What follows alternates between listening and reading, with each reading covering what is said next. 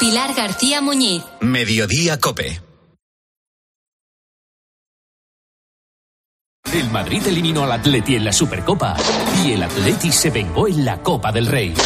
No hay dos sin tres. Este domingo en Cope, el derby definitivo. Real Madrid, Atlético de Madrid. ¿Quién manda en la capital? Tiempo de juego con Paco González, Manolo Lama y el mejor equipo de la radio deportiva. El número uno del deporte. Urbanitae, la plataforma de inversión inmobiliaria con mejor rentabilidad de Europa, te ofrece el Real Madrid Atlético de Madrid. Entra en urbanitae.com y regístrate gratis.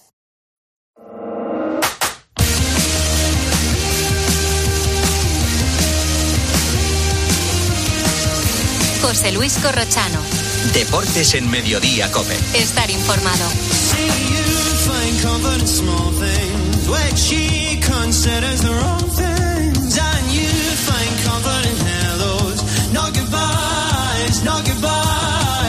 A partir de las tres y media, para los muy cafeteros, seguimos en el 106.3. Ahora el gran Pedro Martín, reto Pedrito. Hola Pedro, ¿qué tal? Buenas tardes. Buenas tardes, ¿cómo estáis? Vamos con la última pista de la- del reto de la semana. En la búsqueda de un deportista al que redujeron su sanción, Sí, casi fue amnisti- amnistiado, ¿no? amnistiado, porque hemos visto que esta semana la palabra amnistía era noticia. ¿eh? Sí, se habla poco de eso. Bueno, a ver, pistas y la yo, de hoy. Yo creo que con la pista de hoy igual ya más o menos lo vas a tener. A ver, digamos que este deportista sufrió una sanción con 23 años, ¿vale? Y eh, fue un lío que se montó y todo a partir de un frutero. Y la pista de ayer es que él al final recibió la sanción porque los jueces que le, que le condenaron le atribuían que pertenecía a una trama del crimen organizado. Y la pista de hoy es que justamente acabó la sanción y al acabar la sanción consiguió el mayor éxito de su carrera al ser campeón del mundo. Creo que sé quién es, ¿eh? Creo que sé quién es. Es que después de esta pista, ya- Esta pista es bastante más definitiva, fácil. definitiva. Además, eh, creo es, si es el que yo pienso que es, que dejó, eh, ese momento dejó un gran sonido en la radio, ¿no? Pues no es ese, ¿no? Pues igual no. Una gran Pero narración, ¿no deja una gran narración? Me imagino que en algún sitio se narra- narraría lo que Ah, sucedió. entonces no es el que digo yo. Porque Pero que igual no es- no es el que no, dices no, tú. no, no es el que digo yo, no, no. Ahora te digo quién es, ¿vale? Por, Vale. por, por- por WhatsApp. Muy bien, pues esta es la última pista de Pedro. Pedro, esta tarde, noche, ocho y media, fútbol, ¿vale? Hay un Getafe Madrid. Getafe Correcto. Madrid, que pasan cosas en esos partidos. Sí. Un abrazo, ¿eh? Hasta luego. Hasta luego. Producto del partidazo, la conversación sobre las quejas del Atlético por el partido de Copa, la ida de semifinales. Tiene razón el Cholo Simeone, tiene razón el Atlético de Madrid. David, Sí. eh, Paco, Sí. eh, Gonzalo, Sí. Lama, Sí. eh, Rico, Sí. Cañizares Obvio, sí. y Senabre has dicho que sí, ¿verdad? Rotundamente sí. sí. Vale, joder, pues pleno de síes. Unanimidad. Es que ha dicho una, una frase que para mí es clave el Cholo, es que la federación, cuando se hace el sortero, ya sabía qué día se jugaba el Madrid Atleti. O sea, que es la federación la que tiene que imponer los días. Es decir, se juega miércoles y jueves la Copa. El miércoles el Mallorca Real Sociedad y el jueves el Atleti Bilbao Atlético Madrid. Claro. Es, es evidente que la federación está tomando una decisión que beneficia a uno de los dos equipos, claramente. Pero que no, yo, yo es que creo que la película no es esa. La película es que yo creo que la federación lo iba a cambiar, le han consultado a la otra parte y la otra parte ha dicho que Nanay de la No China. renuncia Vuelvo a repetirlo. ventaja. A lo mejor el error es lo que dice Lama, Claro. no haberlo puesto desde el inicio. Claro, la federación ahora quiere de buen grado, de buena manera, para demostrar que, que va de buen rollo cambiarlo. No, es que ese no es el error.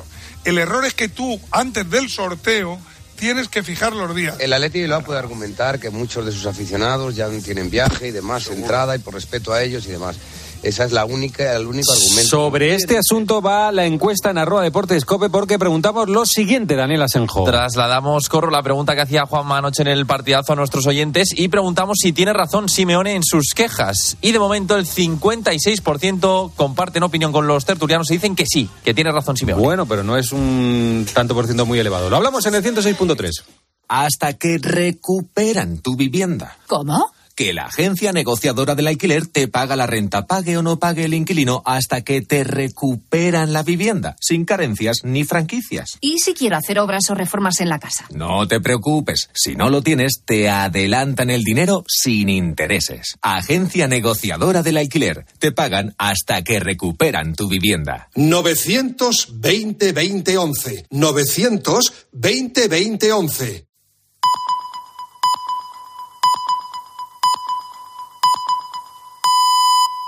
Tres y media, dos y media en Canarias.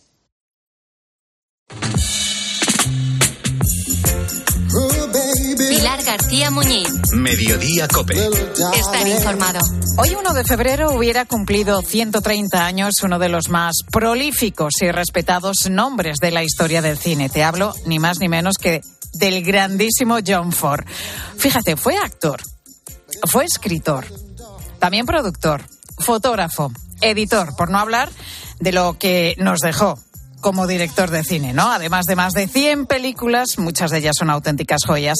Ford hizo documentales, hizo cortos y también capítulos de series para televisión. Como te digo, uno de los grandes, sin duda, de la historia del cine. Con esta efeméride como excusa, yo creo que merece la pena rescatar algunas de sus películas más memorables. ¿O no? Jerónimo José Martín, crítico de cine de Cope y 13. Jero, se lo merecía, ¿no? Hombre, pero ¿cómo? Si alguien se lo merece, es este tipo que se presentaba a sí mismo. Me llamo John Ford y hago westerns. O sea, Ah, sí, era se- su tarjeta se presentaba, vamos, así directamente, Bueno, ¿no? Hay, hay una anécdota muy famosa defendiendo eh, a un, a un- en la época de la, de la caza de brujas, persiguieron a, a John Man, a Joseph Mankiewicz. eh, y entonces dijo eso. Eh, se lo dijo además a Cecil B. DeMille, que estaba atacándole pa- al otro y le dijo, mira, se levantó, todo el mundo en silencio, y dijo, "Me- soy John Ford y hago westerns. Y haces soy un el cine que mejor estupendo, los hago, Cecil B. además. DeMille". No, no, le dijo, tú haces un cine muy bueno, pero no me está gustando nada de lo que le estás diciendo a Mankiewicz. Así que eh, cállate y déjale en paz, que es un gran director, algo así. Es una anécdota muy famosa. De las muchas que tiene este director, que no tenía derecho de corte, ¿qué te parece? Él no estaba en el montaje de las películas. ¿Ah, no? Pero lo rodaba. No, no tenía derecho de corte, se lo hacían los productores. Pero él filmaba lo, lo imprescindible, lo imprescindible, de modo que el montador y el productor no tenía otra cosa que montar lo que él había filmado magistralmente. Eso es, eh, que tenía las cosas muy claras, ¿no?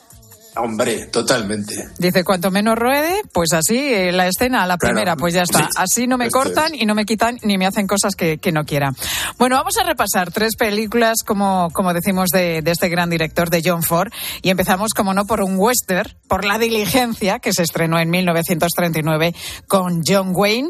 John nos sitúa en 1880 en un pueblo de Arizona, donde la Liga por las Buenas Costumbres y la Decencia decide expulsar a varias personas y se les obliga a poner rumbo a Nuevo México. Con que usted es el famoso Ringo Kid. ¿Es usted Doc Boone? En carne y hueso. Ahora recuerdo. Acababan de licenciarme honrosamente del ejército después de la guerra contra los rebeldes. Después de la guerra contra la Confederación, querrá decir. Quiero decir lo que he dicho, señor. En la película está también Claire eh, Trevor, pero bueno, es el primer papel importante de John Wayne, que solo había hecho western de serie B, y el primer western sonoro además de, de John Ford. Sí, efectivamente, eran muy amigos. De hecho, él había dirigido en un montón de westerns de serie B, esto que has dicho, efectivamente, porque era muy limitado John Wayne, pero apostó por el John Ford y en esta peli está que sensacional, están todos muy bien. Se llevó el Oscar eh, Thomas Mitchell, que es el que hemos encontrado haciendo de doctor borracho, eh, que viaja en una diligencia pues con gente diversa, un, un sureño, un oficial del ejército sudista, una prostituta, eh, una mujer embarazada, un pobre vendedor ahí de licores de estos eh, elixires que se decían, ¿no? Sí, y recogen sí, de pronto al bandolero perseguido que es eh, eh, John Wayne. Entonces es un viaje tremendo en el que acaba viendo una secuencia mítica sensacional con un traveling antológico Sí. eh, de, una, de una carga de los indios. eh, magnífico. Es el, es, a mí, en mi opinión, es el mejor western de la historia y el mejor de él. Se basa en un relato que se llama La, la diligencia a Losburg de Ernest Icox. Cada vez se, se expira, fíjate que es interesante, siendo un género tan popular en Bola de Sebo de de Maupassant, que es un relato francés de mucho nivel. O sea que el western, detrás del western hay un montón de cosas muy interesantes. vamos. Bueno, y los western que tienen muchísimo éxito. Tú te pones a mediodía una peli de vaqueros y te la vamos. Claro. No, no, no te echas la siesta. ¿eh? La ves de principio a fin. Creo que, Claro. que en este caso, en la diligencia, ¿qué pasó, Jero? Que se perdieron los negativos originales. Bueno, se han perdido varias de las películas de John Ford. Hay tres o cuatro por lo menos que no se tiene nada. Aparecen de pronto algunas cosas y tal. Y resulta que tenía un positivo eh, John Wayne. eh, y efectivamente se lo acabaron pidiendo y todas las ediciones contemporáneas durante mucho tiempo no se pudo proyectar en cines, reponer en cines. Y ya gracias a ese gracias a este positivo, que ya sacaron negativos de él, pues podemos disfrutar de esa galería de personajes humanísimos que te enriquecen todo el universo de, del western hasta convertirlo, con- además, en Monument Valley, que es la primera vez que se que sale en, en una película de John Ford y por tanto en, en- en una película supongo, pero él la convirtió en un sitio mitológico, es la mitología contemporánea estadounidense, el western, y aquí están todos los personajes. La verdad que sí, no falta ninguno, ¿no? Que son, bueno, pues esos personajes que vemos luego en otros muchísimos eh, western, ¿no? Son como estereotipos que se van repitiendo. Abrimos ahora, Jero, si te parece, el capítulo de sus películas de drama social con Qué verde era mi valle, que se llevó cinco Oscar en 1941. Quiero bajar a la mina contigo, padre. ¿Por qué no buscas un empleo más respetable? Con que sea un hombre tan bueno como tú y sus hermanos me conformo. Yo estoy pensando en su futuro. Hugh ha estudiado. ¿Por qué enterrar lo que sabe en una mina? Estamos ahora en un pueblo de Gales en el que viven los Morgan, que son todos mineros y entre los que empiezan los enfrentamientos porque el padre no es favorable a las reivindicaciones sindicales de los hijos. Es interesante porque no solo hizo westerns y western magistrales, El hombre que mató a Liberty Balance, todo el desierto. Hizo dramas tan buenos como este o como Las uvas de la ira, Mogambo, El delator, se ha escrito bajo el sol. Este a mí me gusta especialmente porque es muy positivo. O sea, son las luchas de esta gente por salir adelante eh, con un espíritu de pueblo espléndido, con un sentido de la familia sensacional y visto desde los ojos de un niño, del protagonista que recuerda toda su vida y las luchas de su familia por salir adelante, también frente a la racanería de los capitalistas que les pagan una miseria. O sea, tiene un componente social también, eh, John Ford, en el que se nota su catolicismo eh, practicante, además, o sea, era bastante guerrero en estas cosas. O sea, él todo el tema de la doctrina social de la Iglesia lo tenía muy claro. Y aquí en esta película enriquece mucho eh, la novela de Richard Jewelin, que fue un bestseller en su época. A mí me parece maravillosa esta película. Preciosa, preciosa. Además, vemos al pequeño Roddy McDowell, que luego hizo un montón de películas y aquí sale como protagonista y narrador con una belleza de blanco y negro, ese Bueno, además ahí, blanco y ahí negro. hay planos que son memorables, ¿no? Como el del pueblo dominado por ese monstruo en lo alto que, que- que es la mina. Hay escenas, la verdad, que muy, muy Y llamativas. no te olvides muy de las canciones, de las canciones, que cantan un montón. O sea, porque se ve que esto para animarse eh, ante las dificultades cantaban un montón. Se canta mucho en la película. Y terminamos con comedia, con El hombre tranquilo que protagoniza John Wayne y que nos relata el regreso de un ex boxeador a su pueblo de Irlanda después de unos traumáticos años vividos en los Estados Unidos. Innisfree, sígame. ¿Quién se ha creído que es para besarme así? Vaya, sabe hablar. Solo que hablo cuando quiero. Tranquila, sacude muy fuerte. Supongo que lo superará. Hay cosas que un hombre no supera fácilmente. Impetuoso, homérico. Escuchábamos eh, ese diálogo ¿no? entre los dos protagonistas que refleja lo que sucede al exboxeador al llegar a su pueblo natal y es que enseguida se enamora de una mujer con mucho carácter. Y el, y el hermano también lo tiene, le exige un montón de cosas, pero claro, Maureen O'Hara está sensacional. A mí me entusiasma, me parece una obra maestra. Eh, es el rey de la comedia aquí, eh, John Ford, y un homenaje a su tierra natal, a Irlanda. Eh, y luego, de nuevo, una galería de personajes, todos ellos con entidad dramática, un montón de secundarios, con una visión de la vida enormemente luminosa, esperanzada, trascendente. Además, aquí incluso con pastor protestante. Eh, Casi, todos son to- casi todos católicos, pero cuidan todos al pastor protestante, que es buena gente. ¿no? Eh, está en la línea de otras grandes películas, algunas menos conocidas. Voy a citar solo una, que es también en parte comedia. El sol siempre brilla en Kentucky. Magistral y casi nadie la ha visto. O sea, una preciosidad de película. No la he visto, Eh, sí conozco el título perfectamente, pero sí es verdad que no la he visto. O sea, esta Pues es muy también, buena. ¿no? Es, es medio western, medio comedia, medio drama, con una secuencia antológica que es el entierro en silencio de una prostituta. Cinco minutos en silencio, solo el sonido ambiente, magistral. O sea, eh, John Ford es inagotable porque te encuentras cada cosa en todas las películas y sobre todo ves cómo funciona en el western, Bueno, en el fíjate drama, si es la comedia. inagotable que hizo cuántas películas, más de 60 películas fácilmente. Sí, sí, un montón y, y, y 100, en torno a 100 supongo. Y además- Porque tiene muchas, muchas muy, muy cortas en, en la época muda, tiene muchísimas, o sea que... que además un visionario, ¿no? Que, que mm, supo elegir perfectamente ¿eh? la tecla que tocar, porque por aquel entonces las películas del oeste no gozaban de mucho prestigio entonces, pero él dijo, eh, que esto lo voy a levantar yo junto a otro grande como fue John Wayne. Efectivamente, llevaba 13 años sin hacer películas del oeste cuando hizo esa obra maestra con la que hemos empezado esta sección, La diligencia. Bueno, pues hemos eh, recordado tres grandes películas de este grandísimo director de cine que al que podríamos dedicar pues un segundo capítulo, un tercer capítulo, porque claro, con tantas películas podemos elegir pues una gran variedad. En este caso nos hemos decantado por La diligencia, por ese western. Hemos hablado también de Qué verde era mi valle y en tercer lugar El hombre tranquilo. 130 años, nada más y nada menos, hubiera cumplido hoy el polifacético y prolífico John Ford, uno de los grandes del cine. Jero, la semana que viene más. Veremos a ver. Aquí estaremos. ¿A quién se lo dedicamos? Hemos puesto el listón muy alto, eso sí. Sí, después de esto, si no te digo que me lo mejores, igualamelo. Claro, esto es. Ahí te quiero ver yo. Gracias, Jero. a ti.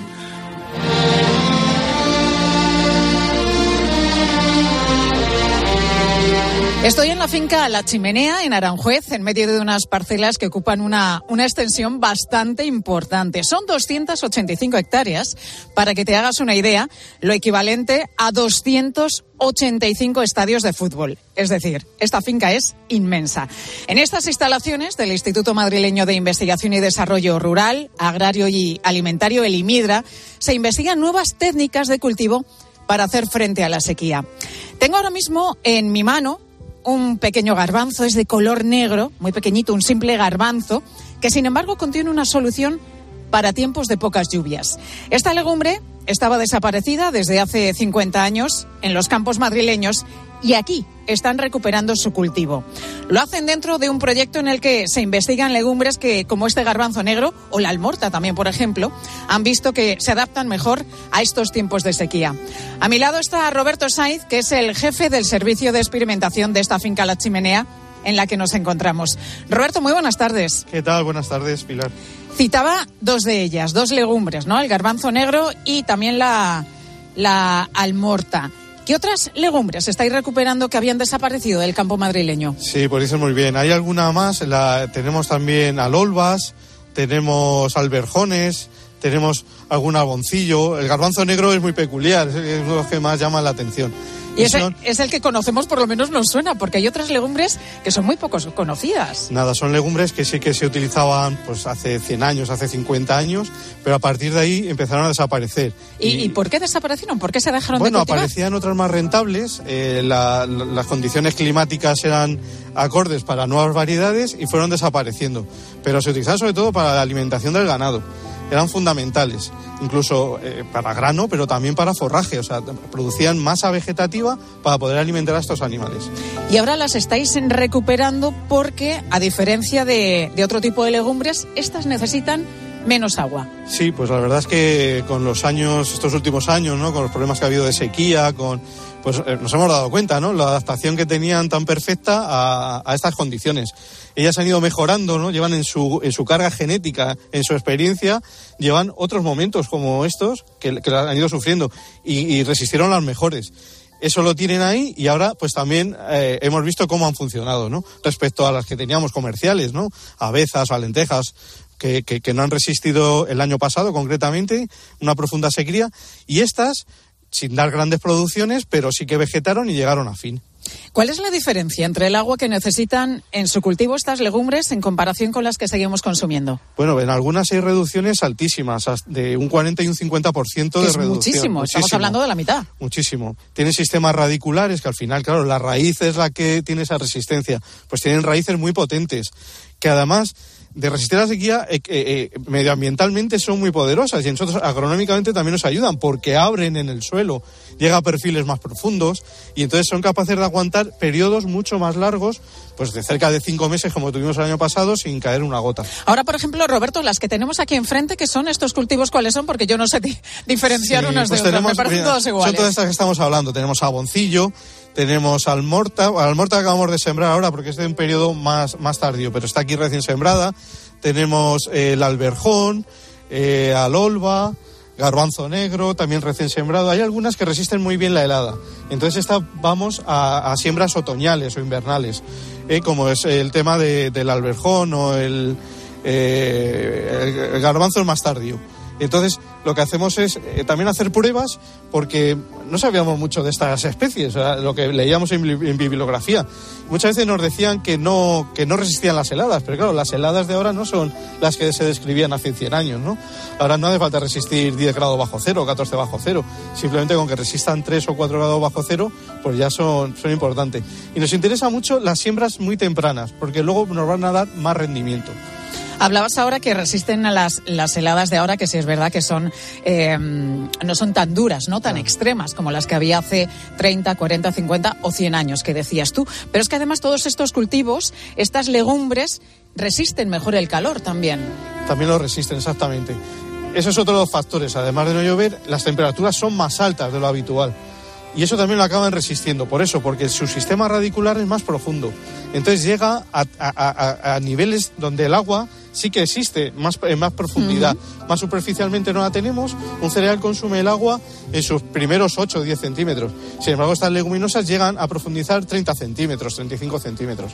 ¿Qué resultados están dando las investigaciones de estos cultivos? ¿Tenéis ya algún resultado? Sí, vamos viendo la adaptación sobre todo al clima y al suelo. De estas existen diferentes ecotipos, diferentes, eh, según donde se producían históricamente, pues tienen diferentes adaptaciones. Todo eso lo tenemos que empezar a diferenciar y ver en cada suelo y en cada terreno cuáles son las más idóneas. ¿Cómo es el proceso de investigación, Roberto? Por ejemplo, hablábamos eh, en primer lugar de- del garbanzo negro. ¿Durante cuánto tiempo se observa? Eh, en la agricultura necesitamos periodos largos. Intentamos hacerlo lo antes posible, pero en este caso pues va a llevar cerca de cinco años el tener resultados. Tener en cuenta que cada año puede ser distinto. Vienen eh, primaveras lluviosas, el siguiente año es muy seco, veranos más calurosos. Entonces necesitamos todas esas condiciones, ¿no? Repetir durante varios años. Hay estudios de mejora que pueden llegar a 10 y 15 años. ¿eh? Nosotros los agronómicos, los que hacemos de demostración, vamos a cerca de cinco años. Cinco años. Sí, sí. Y a partir de ahí me imagino que, que estos resultados, estas conclusiones, se van a trasladar también a los agricultores para que vayan experimentando o cómo vais a hacer. Claro, para nosotros en el IMIDRA es muy importante luego la transferencia del dato. Nosotros conseguimos esto y haremos publicaciones. Solemos hacer unos boletines agrarios muy sencillos, eh, con cuatro o cinco páginas, donde resumimos todo el estudio y lo llevamos. El siguiente paso es la transferencia a través del asesoramiento. Nuestro servicio de asesoramiento se encarga de transferir todo este dato al agricultor. Ellos están el día a día con el agricultor, está haciendo este asesoramiento eh, de- del día a día y entonces le transfiere directamente todo el resultado. También realizamos jornadas, tenemos jornadas de puertas abiertas en los campos donde pueden venir a visitarlo. En el mes de abril seguramente pues hagamos una jornada y invitamos a agricultores o personal relacionado, estudiantes de agronomía también y pueden venir al mismo campo y verlo cómo vegetan. Habéis elegido, lógicamente, todas estas leguminosas eh, por el factor sostenibilidad ante la falta de agua, porque, como estamos eh, contando, resisten mucho mejor estos periodos de sequía que cada vez tenemos más en, en- nuestro país. Pero ¿son legumbres también demandadas en la cocina? muy pocos son desconocidas. Pero según estamos dándolo a conocer, eh, incluso grandes chefs están poniendo gran interés en estas, en estas legumbres. La legumbre siempre ha tenido mucho interés por su, por su relación con la dieta mediterránea, con una dieta equilibrada. Entonces, eh, se quiere volver. Hay cierta demanda. Hay demanda con las legumbres normales que conocemos, el garbanzo, la lenteja, pero la soja también tiene mucha demanda, ¿no? Pero según eh, se está conociendo y se está viendo la adaptación y que la podemos cultivar en el secano eh, muy bien, pues cada vez hay más interés. Primero serán esto en la hostelería, pero ya te digo, grandes, grandes chefs ya tienen mucho interés por esta legumbre. Lleváis varios años con, con este, pro- con este proyecto. ¿Cómo, han sido estas temporadas pasadas en las que, bueno, pues estamos experimentando esos cambios bruscos que hay en el tiempo, ¿no? Periodos de lluvias abundantes, luego muchos meses de sequía, temperaturas muy altas, de pronto viene el frío. ¿Qué tal están resistiendo los cultivos a esos cambios? Pues muy bien, pero eh, eh, nos hace recalcular todo. O sea, la agricultura está en un cambio, en un momento de cambio donde tenemos que adaptarnos. Y los cambios son más rápidos de lo que podíamos pensar. Entonces la adaptación también debe ser mucho más rápida. ¿eh? Al final tenemos que buscar rápidamente, tanto en técnicas de cultivo, variedades de las habituales, variedades más resistentes a estas condiciones y en este caso especies que estaban olvidadas, que estaban pues, simplemente en los bancos de germoplasma guardadas en cantidades ínfimas, pues ponerlas en desarrollo para, para poner todo sobre, sobre el- la tierra y ver cómo vamos mejorando estas técnicas y nos adaptamos al cambio climático. Y esto demuestra la importancia de la investigación, claro. Es la base, la base. O sea, está diciendo el asesoramiento, pero el asesoramiento se tiene que basar en la experimentación, en el ensayo, como estáis viendo aquí en el campo, en el, el ensayo agronómico y en los proyectos de investigación de largo recorrido. O sea, es la base, el conocimiento este es la base para luego transferir datos. Roberto, te pregunto, ¿la escasez de agua va a obligar a cambiar nuestro modelo de producir y de consumir? Sí, y además el agua que tenemos eh, está cayendo de una forma mucho más irregular. O sea, tenemos llu- lluvias torrenciales en momentos puntuales y luego largos periodos de tiempo sin precipitación. Por lo tanto, tenemos que adaptar todo el tema, tema del cultivo. Tenemos que mejorar el suelo. El suelo es el factor clave en el cultivo. Entonces, ¿cómo ayudamos? Pues con, con yo las llamo la- el tesoro. Nuestros tesoros son estas leguminosas, porque nos ayudan medioambientalmente, mejoran el suelo, nos aportan nitrógeno. El nitrógeno que compramos. En la agricultura tenemos que comprar el nitrógeno para alimentar. Pues ella no lo fija de nitrógeno atmosférico. O sea, que nos está bajando los costes también. O sea, eh, la esponja que es el suelo, donde acumulamos el agua, nos está mejorando esa capacidad que tiene de retención. Entonces, tenemos que utilizar estas técnicas. No nos, no nos queda otra.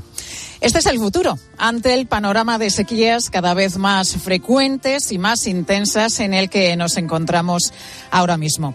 Roberto Saiz, jefe del Servicio de Experimentación de la finca La Chimenea, en Aranjuez. Gracias y que, que vaya bien este proyecto, que vaya bien la investigación, que esto nos viene bien a todos. Sí, es muy importante. Y muchas gracias a vosotros.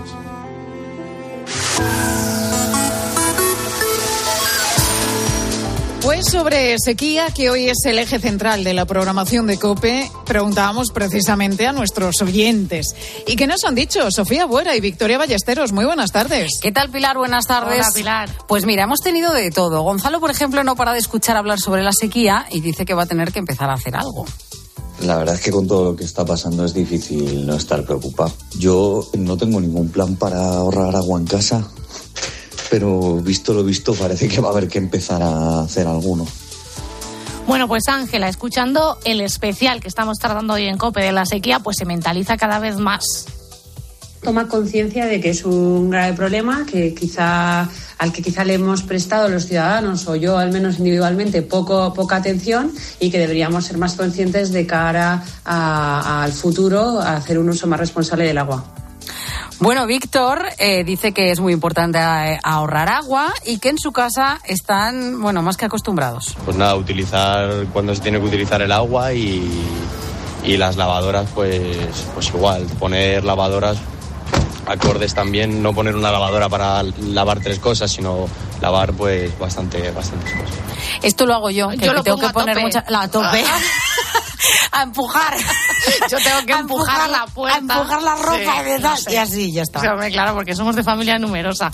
Bueno, y a Brunela, que le agobia mucho gastar agua. Siempre que me cepillo los dientes estoy súper pendiente de cerrar el grifo, siempre que friego los platos también estoy súper pendiente de que no se gaste agua porque la verdad es que me, me agobia un montón que gastar agua.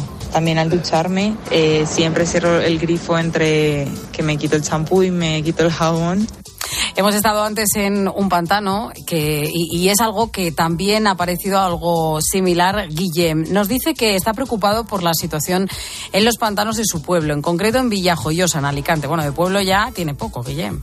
Pero claro que es un tema que me preocupa y más ahora que estamos en, en enero, bueno, 1 de febrero ya y hace este solecito que ya estoy yéndome a las terrazas del bar. Claro que me preocupa porque vamos a tener un problema muy gordo. Que no haya nevado ningún día, esto va a afectar muchísimo a los pantanos. En mi tierra sí que me preocupa del tema mucho de la sequía, lo veo más presente porque los pantanos cada vez se ve peor, ¿no? Es como que se ve ese paisaje más desértico conforme van pasando los años. Bueno, Inma nos cuenta la falta de agua que hay en Málaga, que es donde ella vive. Además tiene un huerto y al regarlo anda con mucho cuidado.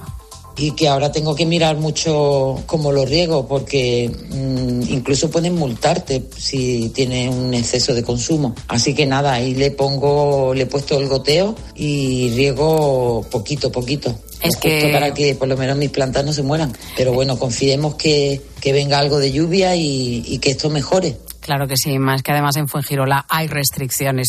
Y es que vamos a seguir hablando de agua, seguro que también en la tarde. Pilar Cisneros, ¿qué tal? Buenas tardes.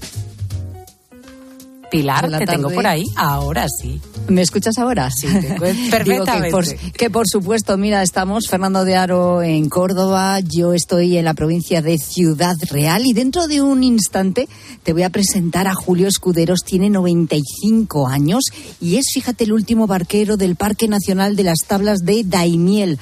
Aquí ha pasado toda la vida, tiene mil historias que contar, pero sobre todo se acuerda muy bien de cómo era el parque hace 50 años y cómo está ahora. Fíjate que le da hasta pena bajar a los humedales porque no quiere ni ver cómo está ahora con, con el poca, la poca agua que hay. Así que enseguida te lo presento.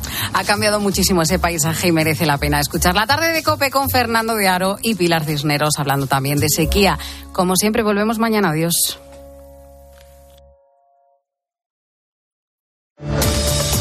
Escuchas Mediodía Cope. Con Pilar García Muñiz. Estar informado.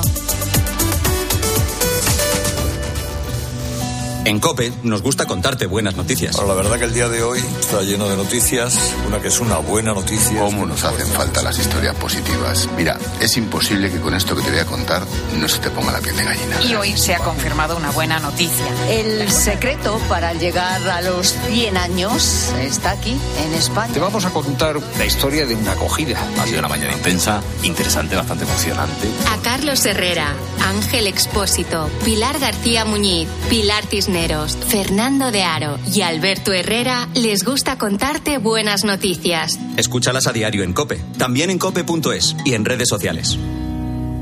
En Peugeot estamos listos para ayudarte a llevar lo más importante, tu negocio. Por eso, en los días Peugeot Profesional vas a poder disfrutar de condiciones especiales en toda la gama. Aprovecha del 1 al 14 de febrero para dar energía a tu negocio. Inscríbete ya en Te lo digo te lo cuento. Te lo digo. No tienes seguro para mi coche eléctrico. Te lo cuento. Yo me voy a la mutua. Vente a la mutua y además de las mejores coberturas, te bajamos el precio de tus seguros, sea cual sea. Llama al 91 555 5555. Te lo digo te lo cuento. Vente a la mutua. Condiciones en mutua.es. Hola, soy Mar Márquez, piloto de MotoGP. Justo ahora salgo de entrenar, que ya toca volver a casa. Pero ¿sabes que ahora podemos hacer todos estos viajes diarios más sostenibles con los nuevos combustibles 100% renovables de Repsol y sin tener que cambiar de coche? En tu día a día, algo nuevo te mueve con los combustibles 100% renovables de Repsol que puedes usar ya en tu coche.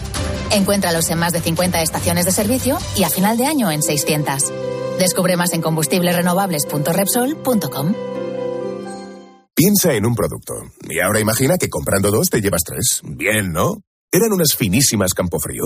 ¿O un pack de atún claro albo en aceite de oliva? ¿No? Da igual. Porque en Supercore, Hipercore y Supermercado El Corte Inglés tenemos miles de productos más a 3x2. En tienda, web y app.